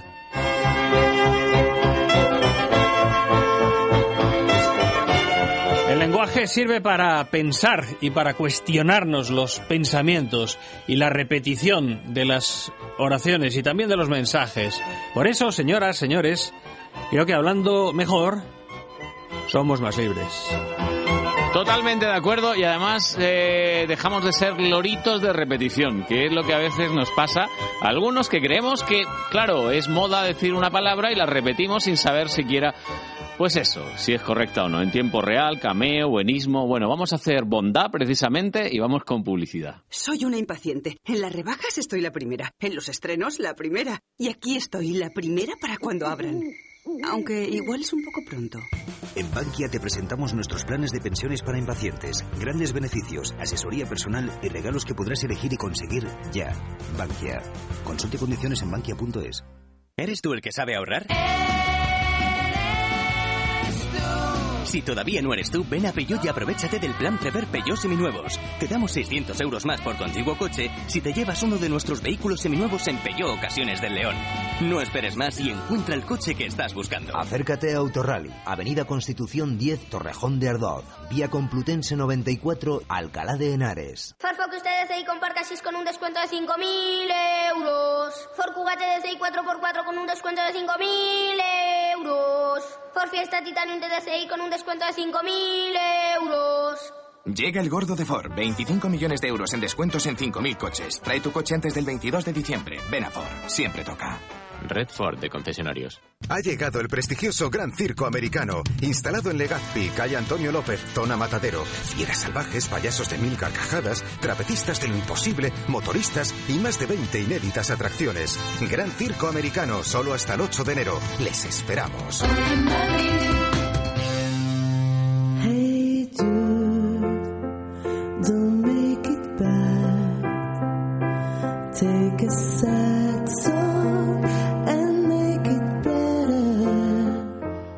Las mejores canciones de John Lennon también, dedicada a su hijo Julian, porque todo el mundo sabe que esta canción está dedicada a su hijo Julian. Lo que pasa es que al final, en vez de ser Hey Julian, pues le cambió por Hey Jude, pero es una de las mejores.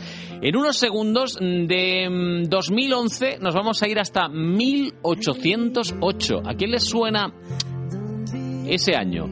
¿Os suena de algo? Ah, claro, claro, claro. Pues de eso va a ir el informe de nuestra detective Nolasco, que se va a trasladar hasta 1808 y nos va a presentar a un señor muy interesante que ha escrito un libro espectacular en un segundo.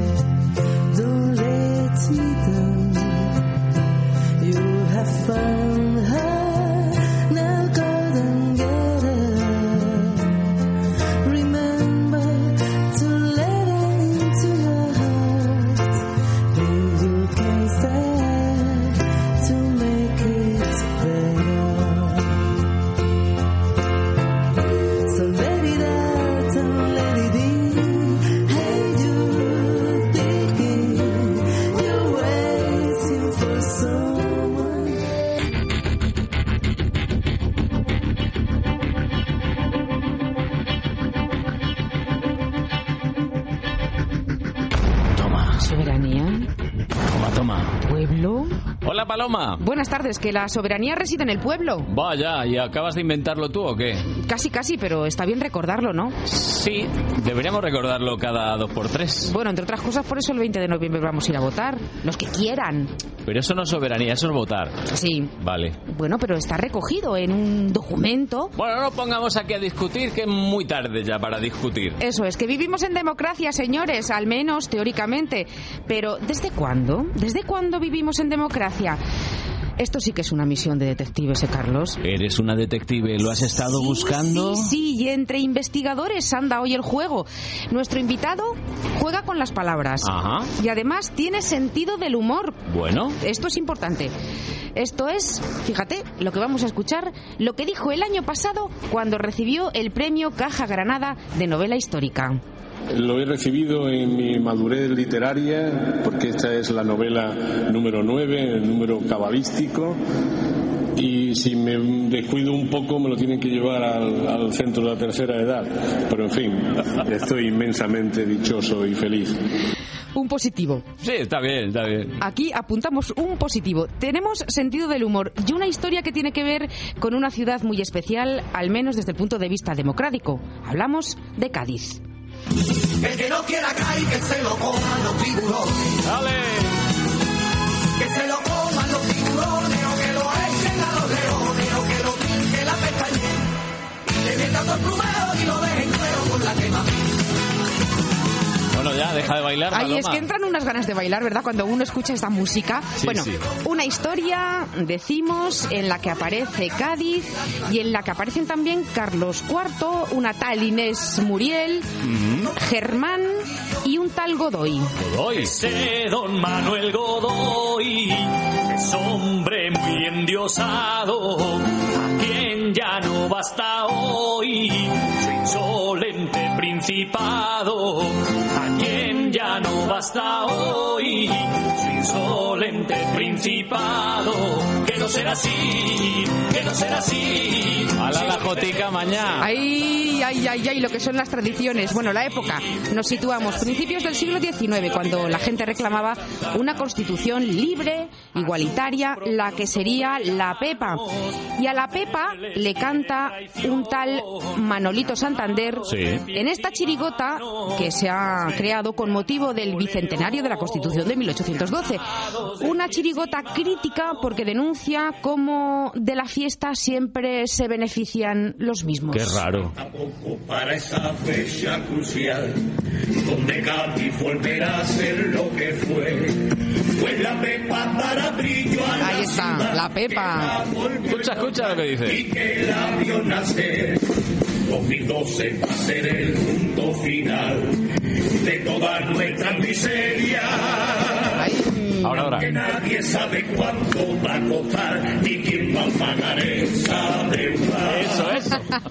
No va a ser el Nos situamos a principios del siglo XIX, protestas en la calle, reclamando una constitución, intrigas de los poderosos porque quieren seguir siéndolo. Vale, vale, ya no cuentes más. Hasta aquí podemos contar. Ah, ya está. Jesús Maeso de la Torre, muy buenas tardes. Hola, buenas tardes. Un placer estar aquí en Madrid. Eh, nos lo cuenta en un libro y algo nos va a adelantar aquí en este estudio, en una tierra libre, siglo XIX. Le hemos ojeado y es que hay cosas que, que parece que no cambian, aunque hayan pasado 200 años. Nos referimos a que la gente sigue mm, protestando, reclamando en las calles. Sí, porque indignado había también en 1808. ¿Se parecen los de entonces? Sí, y los comuneros fueron unos indignados contra Carlos V y la rebelión de la Edad Media de, de los campesinos contra los señores. Indignados siempre ha habido. Lo No. que pasa es que se le unen muchas veces los eh, perroflautas que le llaman, que son los, los que les gustan los follones que no son nada de indignados, ¿no? Pero los auténticos. Son adosados. Los auténticos siempre lo ha habido. Los liberales de Cádiz, los masones de Cádiz del taller sublime que, que llevan a cabo la famosa Carta Magna de 1812 eran unos indignados contra el poder tiránico de los, de los Borbones, ¿verdad? Bueno, nos gustan esos indignados. Y además que lo único que tenían que perder a veces era la vida, no tenían otra cosa. Pues sí, como mi personaje Germán Galeana, que es el paradigma de la libertad. Por eso la novela se llama En una tierra libre, porque tiene una búsqueda espiritual de la libertad eh, allende los mares, ya que en España no la encontraba y se va a Caracas, eh, donde la encuentra con el libertador Simón Bolívar. Es una historia apasionante y de una vigencia actual enorme. Eh, no hemos cambiado mucho los españoles. Germán de los liberales. Era liberal. Yo he querido. lo- los marinos eh, de propia idiosincrasia son liberales porque ven el mundo entero, lo ven con otra con otra visión, no como el que está en el terruño en Castilla. Ellos lo ven de otra forma y son de, de espíritu mucho más abierto. Y mi personaje es un liberal auténtico. Claro, por en eso el Cádiz de aquella época. Por eso salió la Pepa de donde salió, ¿no? De Cádiz. Sí, y, y además es un tópico eso de la pepa. Eh, el pueblo de aquel momento era mm, tan ignorante, y discúlpenme los oyentes, eh, como lo es ahora en cuestiones políticas, sobre todo la, la masa del pueblo. No se enteró de lo que hicieron los diputados en el oratorio de San Felipe Neri. Y aquel día, que era un día lluvioso, el 19 de marzo, ellos nunca gritaron Viva la Pepa, no eran conscientes de lo que era aquello. Eh, Viva la Pepa era una frase que decía el pueblo para denotar eh, holgorio, en fin, que todo daba igual y viva la Pepa, ¿no? Era una frase popular, pero no la emplearon aquel día. Aquel día dijeron viva Fernando VII, viva la nación y viva la Constitución. Fueron las palabras que ellos dijeron sin saber eh, lo que realmente estaban diciendo. Mm, y ellos dos- nunca, no tuvieron conciencia. 200 Luego salió años. Rana, ¿eh? Sí, sí, sí. Sí, sí, sí. sí, nos salió Rana. Fernandito, Fernandito. Sí, nos, dio, nos salió rana por Fernandito que, que estamos aquí nombrando, que el pueblo de Cádiz y el pueblo español le llama el deseado, y yo puedo decir que fue el más indeseable de todos los reyes de la historia de España. No ha habido otro traidor, otro felón y otro más indigno que él. Aquellos fueron unos tiempos mm, muy bonitos, ¿no? Eh, No sé si utópicos, ideales, pero claro, es que eh, ojeando la Constitución, ¿no? Uno lee cosas como los ciudadanos de España seremos justos y benéficos. Bueno, esto es precioso. Ah, esto es una maravilla, pero Emociono. e- emocionante, pero utópico, abstracto, imposible. El ser humano no es ni, ni justo ni benéfico. Ahora, sin embargo, tú decías antes que fue un, un evento capital y lo fue. El político Fernando de los Ríos dijo. El momento estelar de la historia de España de todos los tiempos son las Cortes de Cádiz. Se cierra la época del antiguo régimen y llegan las libertades que tenemos ahora en el siglo XXI, pero el germen y la semilla están en Cádiz. Y luego hay una frase que yo siempre he recogido, una carta que yo tuve el placer de leer en Inglaterra del famoso filósofo Jeremy Bentham. Le escribe al entonces presidente de los Estados Unidos, Thomas Jefferson, y le dice lo siguiente. La esperanza de América y de Europa están ahora en España, concretamente en Cádiz. donde por vez primera se va a vencer a Napoleón. Y además están preparando el sistema político más avanzado del mundo en la ciudad de Cádiz. Que lo diga un inglés de los españoles, eso ya hay que morir. ya hay que morir. O sea, Bueno. fue un momento capital de la historia mundial. Mundial. Mundial, Fue y en que, claro, y marcó un antes y un después en muchas Sí, cosas. Sí, sí, se cerraba una puerta del antiguo régimen y se abre una en la cual el españolito de a pie se da cuenta de que tiene una patria.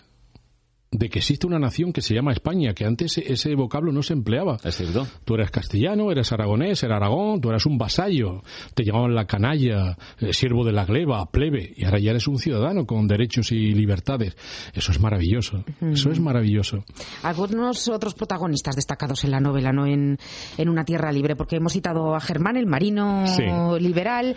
Eh, creo que hay unas mujeres por ahí también. Maravillosa. Eh, Esta novela tiene do- dos hilos conductores que hilvanan el relato. Uno es cómo empieza el libro. El libro empieza la noche del motín de Aranjuez en el Palacio Real de Madrid. Manuel Godoy va a enviar a su lugarteniente a que recoja las dos joyas más fabulosas que han existido en todos los tiempos. La peregrina, que fue el famoso, eh, la famosa perla que le regala Felipe II a Isabel Clara Eugenia, y el estanque azul, el diamante más grande del mundo. Y esa noche desaparecen y ya no han vuelto a aparecer. La peregrina sí apareció no a mucho en el exuberante pecho de Liz Taylor. Esa era la peregrina, pero el estanque azul desapareció. Y entonces mi novela El hilo conductor es los avatares de las dos perlas de la joya de la corona española que van detrás de él, agentes secretos, joyeros, cancilleres, reyes. Rey de Austria estaba frito por ella. Jaime Clary, la esposa de José I Bonaparte, José I Bonaparte, los agentes de Fernando VII el indeseable, y todo el mundo detrás de ella. Y es el hilo conductor. Y luego, como tú decías antes, tres amores maravillosos. El amor eh, utópico, imposible de mi marino con una dama encopetada de la alta sociedad gaditana que no lo dejan prosperar. El pasional de Soledad la cubana. A mí me gusta esa, Soledad. Ese es maravilloso. A mí el que más me ha gustado. Sí, sí, sí. Y, y me dio pena de no poder casarlo, pero es que en aquella época no se podían Ay. casar, no se podían casar. Pero luego llega la mantuana de Caracas, eh, muy amiga de Simón Bolívar, el libertador, y ahí ya se casa el personaje. Y yo creo que son los dos hilos conductores de esa maravillosa narración, o fascinante diría yo, que une Cádiz y Madrid. Madrid está muy presente en la novela, empieza en el 2 de mayo también, lo narro. Eh, José I Bonaparte no llega a Madrid en medio de una frialdad impresionante. ¿Se imaginan Madrid sin gente? El día que llega José I no había nadie en la calle. Eso aquí solo en Año Nuevo y yo diría que según, Bueno, dice, según. bueno, pues que vuelva algún Sarkozy que otro y verán cómo se vacían las calles, ¿no? Y luego la vuelta de Fernando VII que se baja de la carroza y coge un caballo blanco, aclamado por el pueblo que lo desean como un gobernante liberal y luego es el más traidor y el más felón a la soberanía del pueblo español y mm, la matritense, la logia masónica que tanto hizo por, por rehacer las cortes de Cádiz, eh, el jardín de Apolo donde iba Fernando VII con sus eh, queridas, mm, el albergue de, de la higuera donde jugaban eh, las clases pudientes de Madrid al trucliflor, que era una especie de póker de aquella época, y hago una recreación de Madrid con los franceses verdaderamente sugestiva que a los lectores les va a encantar. Gracias a Jesús Maestro de la Torre, espectacular, sí, como esta canción, Here Comes the Sun, su novela en una tierra libre que arranca en ese motín de Aranjuez y que llega pues a envolvernos completamente. Nuestra detective Nolasco. Mañana más no, mañana mucho más, pero ahora noticias.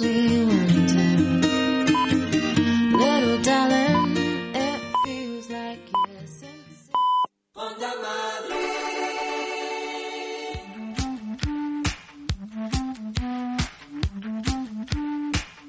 Pues hoy mm, mm, Luis Alberto de Cuenca no nos recomienda un libro, sino dos, ¿no? Como aquella célebre campaña de los plátanos de Canarias. Eh, yo siempre dos. Bien, pues en este caso es de una editorial, Reino de Cordelia, y uno eh, habla de fiestas populares y otro de novelas y películas de cine negro. Luis Alberto de Cuenca. Hoy voy a hablar de dos libros muy diferentes, pero que tienen algo en común y es que han salido ambos en una editorial, Reino de Cordelia, y dentro de una colección que eh, yo creo que es enormemente interesante y que ha publicado libros como por ejemplo El Tratado de los Vampiros del padre Calmé o Abdalá de Edouard Laboulé, en una traducción inédita de Gustavo Adolfo Becker, inédita en nuestros días, publicó en su momento. En fin, y otros libros igualmente interesantes, como el libro de cocina de la República de Isabelo Herreros, donde viajamos gastronómicamente a la Segunda República y vemos lo que se comía por aquel entonces en España y lo que estaba de moda cocinar. Pero en fin, ahora lo que nos ocupa son estos dos libros nuevos, acaban de ver la luz, que son Toros, verbenas y otras fiestas populares, ni más ni menos que de Gaspar Melchor de Jovellanos, de quien celebramos este año su segundo centenario, el segundo centenario de su fallecimiento, y Anatomía del Crimen, guía de la novela y el cine negros de Mariano Sánchez Soler, un novelista, eh, profesor universitario de comunicación que había dado ya pues muchos frutos de su ingenio en diferentes títulos, pero que nunca había hecho un libro teórico sobre la novela y el cine negros cuajado de interés como es el que tengo en este momento en las manos. De modo que repito los dos volúmenes de Reino de Cordelia que acaban de aparecer, Toros, verbenas y otras fiestas populares de Gaspar Melchor de Jovellanos y Anatomía del crimen, guía de la novela y el cine negros de Mariano Sánchez Soler. En cuanto a toros, verbenas y otras fiestas populares, procede de una memoria, cito textualmente el título original, para el arreglo de la policía de los espectáculos y diversiones públicas y sobre su origen en España, que redactó Jovellanos por encargo del Consejo Real eh, y eh, realmente tiene muchísimo interés porque lo que hace es estudiar el origen de las manifestaciones festivas del pueblo a lo largo de los siglos. Y la verdad, en ese estilo jovellanista, francamente grato de leer, pues se abordan cosas como los torneos, como la caza, como los toros, como por supuesto los juegos privados, eh, a lo que se jugaba en, en las casas de entonces y desde luego el teatro, por supuesto, de quien Jovellanos fue un gran eh, propagandista porque pensaba que el teatro era el gran arma pedagógica que tenía el Estado para educar a las gentes. Romerías, por ejemplo. Fíjense lo que dice Jovellanos de las romerías. El luchador, el tirador de barra, el joven diestro en la carrera y en el salto, sentía crecer su interés en las romerías y su gusto, a par del número de sus espectadores, y la gloria del vencimiento le hacía percibir por vez primera aquella especie de sensación grata que más lisonjea el corazón humano, que es que lo admiren a uno. En fin, es un libro que no tiene desperdicio, tiene unas notas muy interesantes eh, a pie de página para ilustrar los términos y las cuestiones que pudieran ser desconocidas en nuestros días y se lo recomiendo muy de verdad. En cuanto a anatomía del crimen, es una guía muy práctica y muy útil de lo que hay que leer y de lo que hay que ver en el campo del cine y de la novela negra. Incluso añade al final una serie de eh, listas de autores que son imprescindibles y que eh, han sido adaptados en muchos casos al cine. De modo que eh, no deja de ser extraordinariamente útil. Y asimismo, al final del libro, consta un índice de nombres propios onomástico y de obras que hace de esta anatomía del crimen guía de la novela y el cine negros un libro fundamental para todos aquellos que se interesen por esos géneros que yo creo que en estos días eh, de 2011, 2012 tienen un gran, gran interés para todos los públicos. Son dos libros, Toros, Verbenas y otras de Jovellanos, 152 páginas a 14,50 euros. Y el otro, Anatomía del Crimen, de Mariano Sánchez Soler, 256 páginas a 18,95.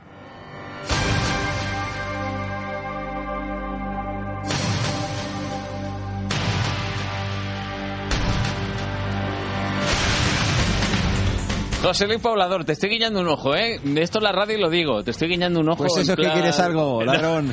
Eso es que quieres algo, ladrón. Es en plan cómplice, hombre, nos ha tocado a los dos aquí peringar el día de fiesta, pues hombre, qué menos que Qué seamos... menos que nos, ganaremos, que, no- que nos ganáramos un dinerillo eh, negro eh, y sin pegar palo al agua. Eso sería lo, lo, lo más digno para dos que trabajan en un día de fiesta y Sí, se guiñan el ojo. ¿Tú te imaginas que en vez de hoy nos pilla ayer, estamos aquí los dos aburridos y decimos, a ver si le metemos, no sé, mil euros a este Dinamo de Zagreb León, un 1-7, venga. Un 1-7, pues sí. eh, Pues ahora mismo... pues ahora mismo no estábamos aquí. No, no estábamos aquí, no. Estábamos librando. Como mínimo. Estábamos librando.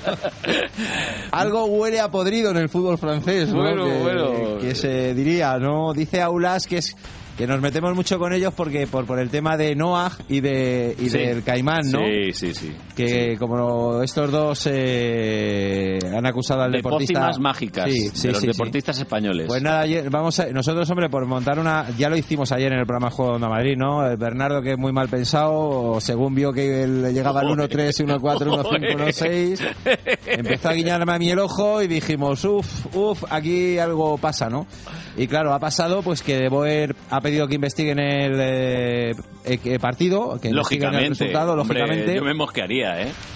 Y la UEFA lo ha investigado. Ha tardado menos de un día en investigarlo y ha dicho la UEFA, eh, organismo que preside, ya lo sabéis, don Michel Platini, francés, él, eh, Sí. por los cuatro costados, que ellos no ven nada sospechoso en ese partido. Nada, nada. Que Nada, que oye, que es casualidad que acabe con empate a uno y que en la segunda parte le caigan seis goles al equipo del Dinamo de Zagreb, justo los que necesita el equipo francés para seguir vivo en Europa y que se caiga el Ajax de la competición continental. Bueno, ¿no? también hubo alguna cosita también no sospechosa, pero en fin, dos goles anulados al Ajax. Mira, que, muy, bueno, muy sospechoso porque esto al Madrid hacía años que no le pasaba, ¿eh?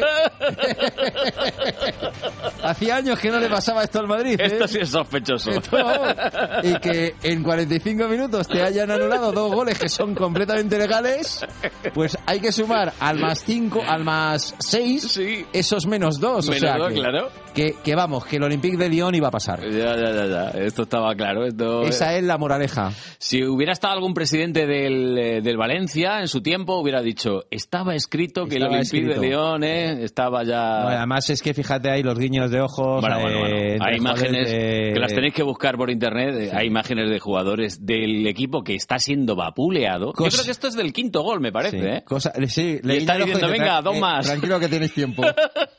Porque con un poquito de suerte al Ajax le anulan tres más y el Madrid hace dos. O sea que... Qué tremendo, qué tremendo. No, no, una cosa bárbara, pero claro, es que. ¿por qué huele a podrido el fútbol francés? Muy sencillo, eh, me remito a los tres antecedentes, a los tres precedentes más claros. Sí, señor. Eh, este uno, dos, eh, la mano que vio todo el mundo de Henry ante Irlanda, pero que no vio nadie más. Mm, No, no, no. Ni el árbitro, ni la. FIFA, ni la UEFA, ni Platini, ni nadie. No.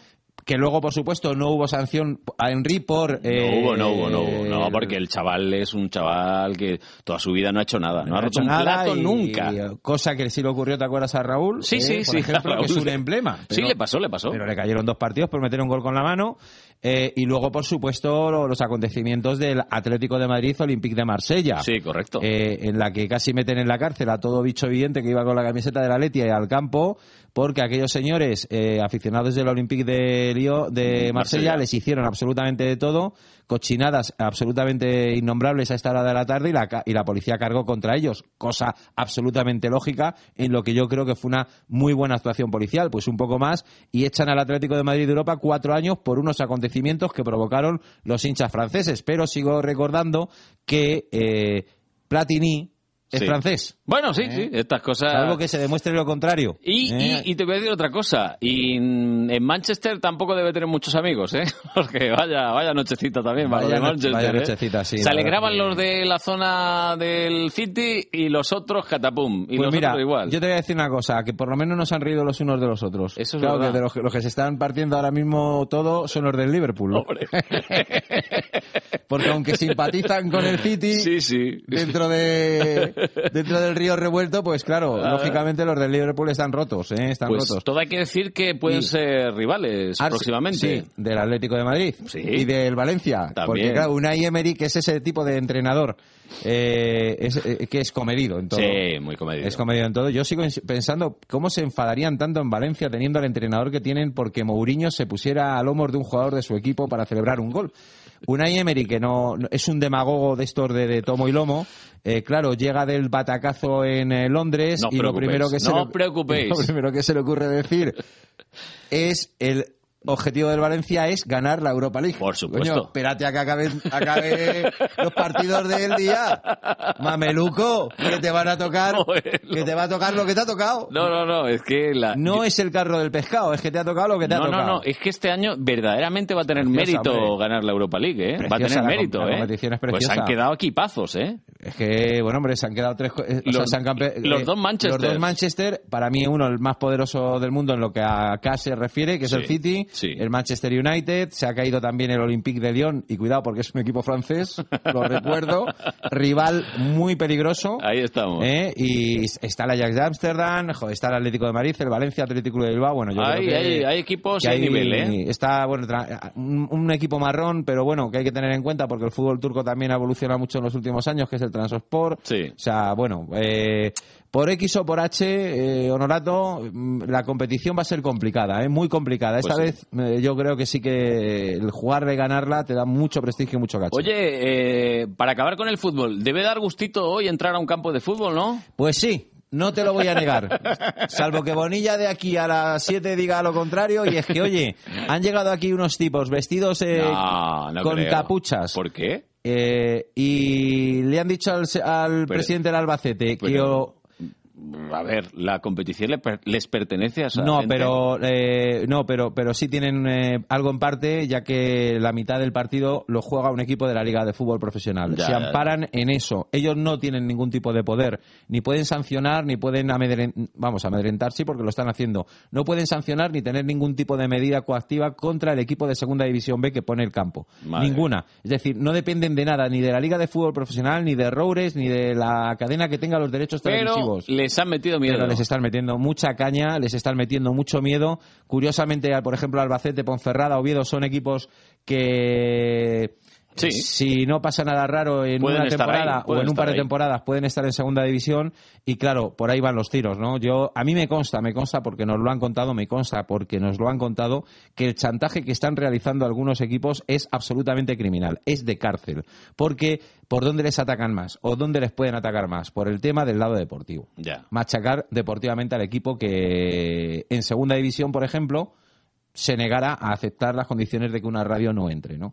Entonces, es un chantaje mafioso, vil, Sí, sí. asqueroso y que hay equipos que saben soportar, caso del Hospitalet en su día contra el Barça, caso Sí. del Albacete en el día de hoy hasta esta hora, Sí. Caso del Oviedo hasta esta hora también, porque también va a permitir el paso de sus radios y de las radios al Carlos Artiere. Y donde hay más problemas es para la semana que viene. ¿eh? Bueno. Por ejemplo, el Cádiz. Eh, Está agua. la cosa- Agua. agua. Y estamos esperando a ver qué decide la Ponferradina. Bueno, hoy tenemos entonces el Albacete Atlético de Madrid. A las 8. Que fue un partido, por ejemplo, que pasó hace mil años. eh, el último del doblete fue un Atlético de Es, Madrid. un, es un, un un equipo al que se le tiene mucho cariño Sí. por parte de la afición del Atlético de Madrid. Ha habido varios fue- jugadores. Sí, además fue pues, eh, pues el fin de fiesta, ¿no? Fue verdad. ante, ante ese equipo frente al que el Atlético de Madrid consiguió el doblete en Liga. O Así sea, que tenemos hoy Copa, pero lo más bonito es el baloncesto hoy. ¿Por qué? ¿Por qué? ¿Por qué? Porque me gusta a mí el baloncesto. Es un deporte que, que amo y que me gusta. Es un partido precioso, bestial, Real Madrid-Maccabi, maravilloso, nos recuerda, lo comentábamos ayer con Sergio Yul, Equipás, ¿eh? El Sí. Maccabi. Eh, desgraciadamente las últimas experiencias del Madrid han sido negativas, ¿no? Aunque una de ellas fue dentro de la Final Four, que es un recuerdo agradable, pero es que no fue el partido en el que el Real Madrid menos ha competido con Maccabi en las Sí. últimas temporadas, ¿no? Entonces, bueno, eh, en la mano de Díaz en el partido de la primera vuelta un- no salió un buen partido. El Madrid eh, le faltó esto para meterse en el encuentro Sí. durante todo durante los 40 minutos y ayer nos decía Sergio Yul que hay ganas de, Hombre, de ganarle al. Maccabi. De ganarle. ¿Y lo Rudy contaremos. jugará o no jugará? Pues sí, porque de momento no, ¿No no, llega? no aparece el ¿Dónde está? visado. ¿Dónde está el visado? No, nosotros ya dijimos que todos los tiros apuntan al, al junior, al más joven del equipo, eh, o al delegado, eh, que es eh, Pepe Blanco, o a Ramón, que es el hombre que cuida a todos los eh, jugadores de la plantilla de la- del Real Madrid. de ¿Que se lo han escondido? Sí. Eh, realmente es lo que ha pasado, que no lo encuentra el visado. Le están echando la culpa Y este llega el domingo, tú. a los de Dallas, pero no. Que este llega el domingo. Pues mira, para mala suerte tuya, igual tiene Sí. toda la pinta de llegar. Bueno, ¿eh? bueno, yo Pero bueno, si te tienen que ganar, que te ganen con los Sí, mejores. A ¿no? ver, mira, yo tengo clarísimo que el domingo estudiantes lo tienen chino porque, hablando de chinos, los que equipan al estudiantes han hecho una Y a oferta. la selección española, ¿eh? Eh, sí, bueno, pues han hecho una oferta eh, que si tú te compras una equipación, te regalan el importe de esa camiseta si el estudiante le gana al Madrid. O sea, fíjate si lo tienen claro. Joder, los chinos. ¿eh? El refrán ese de... Ese pasa a la mejor, a la mejor vida, ¿eh? Fíjate si lo tienen claro, Está ¿eh? jorobado, está Es- jorobado, está la cosa, jorobado, está está la jorobado. cosa muy malita. La diferencia entre, de baloncesto entre un equipo y otro es que es abismal. Bueno, yo en todo caso voy a ir, ¿eh? Pero y, y Onda Madrid va a estar allí. Hay que ¿eh? pelear, Que lo sepa todo el mundo. Hombre, por supuesto, hay que pelear, ¿eh? La vida no se puede entregar la cuchara así como así. Ya está. Porque pueden tener también un Tiene- mal día, los sí. chicos. No, no, no, que hay que pelear. Eh, hay que pelear. Lo que pasa que la diferencia ahora mismo, vamos, te diría que incluso la diferencia entre Fuenlabrada y Estudiantes ahora mismo Sí, es abismal. sí, sí, hijo mío, sí. Desgraciadamente. Bueno, pues a las 7 y A las 7 cinco, ¿no? estaremos aquí. Eh, no hay ningún sorteo ganas, y, ayer, ni- y ayer no, no le pusimos al 1-7, aquí estamos. Joder, yo le hubiera puesto 1-7 Eh, y ya hoy... re- Yo se lo dije a estos, a mis compañeros, a algunos, dije, esto, jo, hay aquí alguna apuesta que es para meter tu casa, ¿eh? Jolín. Pero sin dudarlo. Luego si fallas ya no, no vuelves. no, si es que es infallable, era infallable, pero bueno, aquí estamos. Gracias, José Hasta luego. Soy una impaciente. En las rebajas estoy la primera. En los estrenos la primera. Y aquí estoy la primera para cuando abran. Aunque igual es un poco pronto. En Bankia te presentamos nuestros planes de pensiones para impacientes, grandes beneficios, asesoría personal y regalos que podrás elegir y conseguir ya. Bankia. Consulte condiciones en bankia.es. Solo el auténtico polvorón tradicional de la Estepeña es el polvorón polvorón. Es el polvorón de siempre, el de mi familia. La Estepeña, el polvorón polvorón de calidad suprema. Mmm, el olor de la Navidad. La Estepeña, auténtico polvorón tradicional. El polvorón polvorón. ¿Eres tú el que sabe ahorrar? Si todavía no eres tú, ven a Peugeot y aprovechate del plan Prever Peugeot Seminuevos. Te damos 600 euros más por tu antiguo coche si te llevas uno de nuestros vehículos seminuevos en Peugeot Ocasiones del León. No esperes más y encuentra el coche que estás buscando. Acércate a Autorally, Avenida Constitución 10, Torrejón de Ardoz, Vía Complutense 94, Alcalá de Henares. Hoy en Madrid tarde.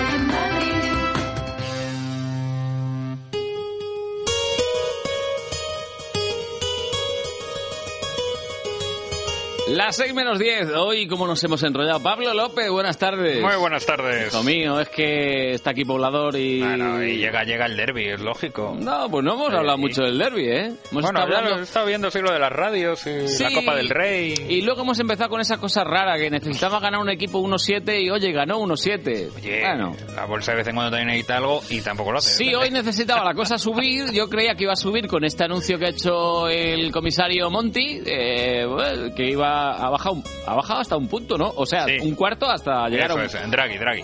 Esto sí, ¿por qué le llamo Monti?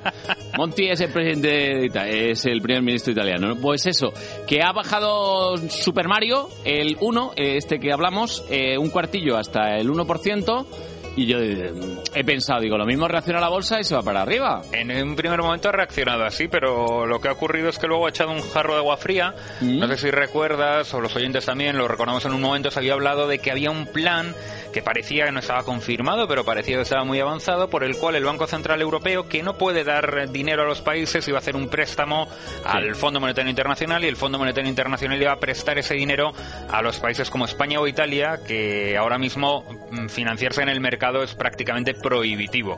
Eh, Mario Draghi hoy ha echado por tierra ese plan, ha dicho que no que no va a salir adelante, que no que de hecho prácticamente como bueno que era un rumor del mercado y evidentemente eso ha sido un jarro de, de, de agua fría para, para los inversores. Además, la rebaja de tipos estaba esperada, estaba descontada. Lo único que podría haber ocurrido en ese sentido es que hubiera dicho que en vez de un 0,25 hubiera bajado los tipos un 0,50. Eso sí habría provocado una fuerte alegría. Y luego lo que sí ha provocado que ha sido una auténtica montaña rusa mientras hablaba Draghi ha sido eh, el anuncio de una nueva subasta extraordinaria, bueno, en concreto dos subastas extraordinarias de liquidez para los bancos, en esta ocasión con un plazo de 36 meses, es decir, a tres años, que es un plazo muy importante ya para poder financiarse de manera estable, de manera fija, frente a las otras subastas que ha venido haciendo el Banco Central Europeo eh, recientemente que el plazo era mucho menor, era apenas de tres meses. Con, con ese Joder, han plazo... pasado de tres meses a 36. Efectivamente. Con ese plazo de 36 meses, Mm. la financiación va a ser mucho más estable. El banco no va a tener el apremio de tener que devolver rápidamente el dinero que toman prestado un día. claro. Entonces, de esa manera, esa medida ha sido muy bien acogida. Yo eso lo explico fácilmente. Es como cuando tú llegas al bar y dices, apúntamelo en la cuenta. Y te lo piden al día siguiente el cobrar lo que has apuntado. Y esto, eh, imagínate que en vez de tres meses son 36. Efectivamente. Pues tienes ahí la cuenta que maravillosamente, ¿no? Pues cuando, se ha, cuando ha hecho ese comentario Draghi, pues ha llegado a 8.765 puntos el IBEX, ha cerrado en 8.460, es decir, Se ha 300 desinflado, puntos de diferencia. Se ha desinflado. Con lo cual, efectivamente. Luego también ha pesado el- un recordatorio que ha hecho la Agencia Europea de la Banca. eh, estaba previsto a las 6 de la tarde, pero lo han adelantado, eh, que es el dinero que tienen que recapitalizar los bancos europeos. Ha sido una pequeña, un recordatorio. Un rejonazo ahí. Y no, no ha gustado el recordatorio, porque bueno, las cifras son las que ya conocíamos más o menos, prácticamente se han repetido, 115.000 millones todo el sector en Europa, los españoles 26.200 millones. Y tienen hasta el 20 de enero para presentar un plan de recapitalización a la autoridad de cada país, es decir, en este caso los bancos comerciales españoles al Banco de España. Y hasta finales de junio para llevar a cabo esos planes y cumplir las exigencias de, de capital para hacer frente a una quiebra, un imprevisto, a un impago de una deuda, etcétera, etcétera, etcétera. Para eso es lo que necesitan tener apartado ese dinero, ese capital, lo que se llama el core capital, el tier 1, ese tecnicismo totalmente. Nada, bueno. estás hoy... El dinero en la hucha. Que lo tiras. El eh. cash, el cash, que diría O sea, algún- que en este día de fiesta hay en la bolsa poquita gente, ¿no? Eh, aquí muy poca gente, es decir, España realmente hoy, bueno, hemos tenido el regreso al mercado del Sabadell y de la Caja de Ahorros del Mediterráneo. Sabadell bien, ¿no? El Sabadell muy bien, ha ganado un 4,25 y la CAM ha vivido, ha Mm. sido un poco Dr. Jekyll y Mr. Hyde. Ha Claro. vuelto con una subida que ha llegado, pues creo recordar, el 25% de subida y ha cerrado, si abre la ventana, con una mejora al final solo del 6,35. Es decir, bueno, ha bajado, ha bajado mucho. Ha bajado de- 25%. De ese subidón primero. Sí, sí, sí. Ha, Ah. ha tardado, ha tardado en marcar precio, pero en cuanto ha marcado, se ha ido ahí un 25% de subida. Ujú. Espectacular. Bueno, la verdad que al final la operación es para leerla con calma en alguno de Hombre, los diarios. hombre, porque tiene, tiene mucha amiga. Ya explicaste ayer un poquito, nos gustó, nos gustó eso. Que la ha comprado por un euro, un ¿no? euro, un euro, el precio Claro, ¿eh? un yo, euro. yo hubiera ofrecido 1,20, ¿eh? A ver si me la llevaba. Ya, el problema es que también tienes que asumir, bueno, muy poco, el 20% de pérdidas. según- Eso es. Que en Eso realidad... es lo que asume el Sabadell. Claro, lo que asume el Sabadell es el 20, el 80% el fondo, ¿no? Sí, eh, ahí está, que Ahí el fondo, que ya- pero ya de entrada se le va a hacer un, una inyección de dinero de casi 5.500 millones largos. Bueno, pues oye Pablo, que lo dejamos. Perfecto. Un abrazo. Hasta mañana. Hasta luego. Las eh, 5 y 56. Nos vamos en comunidad. Los hay grandes y menos grandes, piel de sapo, rock, cantalupo o tendral. Hablamos de melones, los de Villaconejos, eh, donde están, pues allí han montado un... ¿Qué han montado? No puede ser, un museo. Vanessa Santos, muy buenas. Hola Carlos, ¿qué tal? Muy buenas tardes. Y como te he dicho muchas veces, que siempre que vienes a casa me pillas en la cocina cortando el melón, pues hoy os voy a llevar al único museo del mundo dedicado a esta fruta. ¿Y dónde lo encontramos? Pues en la localidad madrileña cuya seña de identidad son los melones. Sí, señor. ¿Qué localidad es? Villaconejos, porque si tú en la calle le dices a alguien, le hablas de Villaconejos, seguro que te responderá famoso por sus melones. Por supuesto. Pues así es. Y en este museo los tenemos, aunque son de cartón piedra, como nos cuenta el regidor Adolfo Pacheco. Lo- Los melones que hay dentro son de, también de cartón piedra, pero están muy bien hechos. El carro eh, lo donó un vecino, la mula está hecha de cartón piedra más, que de verdad que, que es digna de ver. Todo el que venga a verla. Esta mula la, hic- la hicieron la Asociación de Mujeres de Villaconejos. Eh, hay que decir que esta, que esta asociación son casi todas las mujeres mayores. A ver si se apuntan eh, mujeres más jóvenes, hombre, ya, aprovecho para decirlo. Y, luego también pues eh, pues hay eh, series de, de las chozas donde vivían, eh, de todo, hay de todo un poco.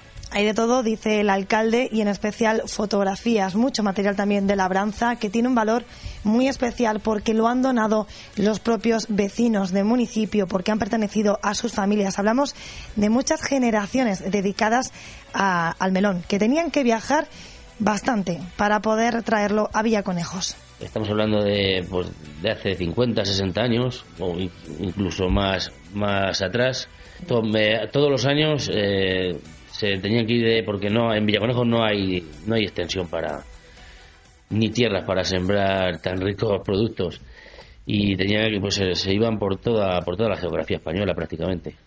Seis meses, seis meses en Villaconejos y seis meses fuera. Y en recuerdo a la historia de todas estas personas que tanto han luchado porque hoy en día, como decíamos al principio, el melón sea la seña de identidad de Villaconejos, pues se ha creado este Museo del Melón. Como decíamos, el único del mundo dedicado a esta fruta. Es una idea para mí estupenda y, para todo el que quiera venir a verlo, la verdad que, es donde puedes entender de verdad cómo fue la vida de, de los, de estas familias meloneras de Villaconejos.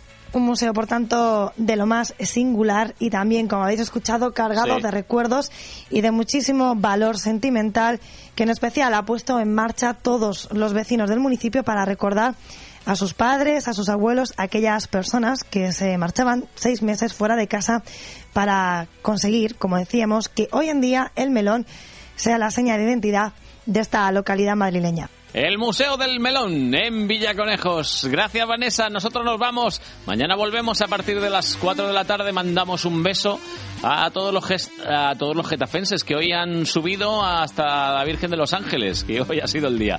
Bueno, mañana más a partir de las 4. Un saludo y a pasarlo bien.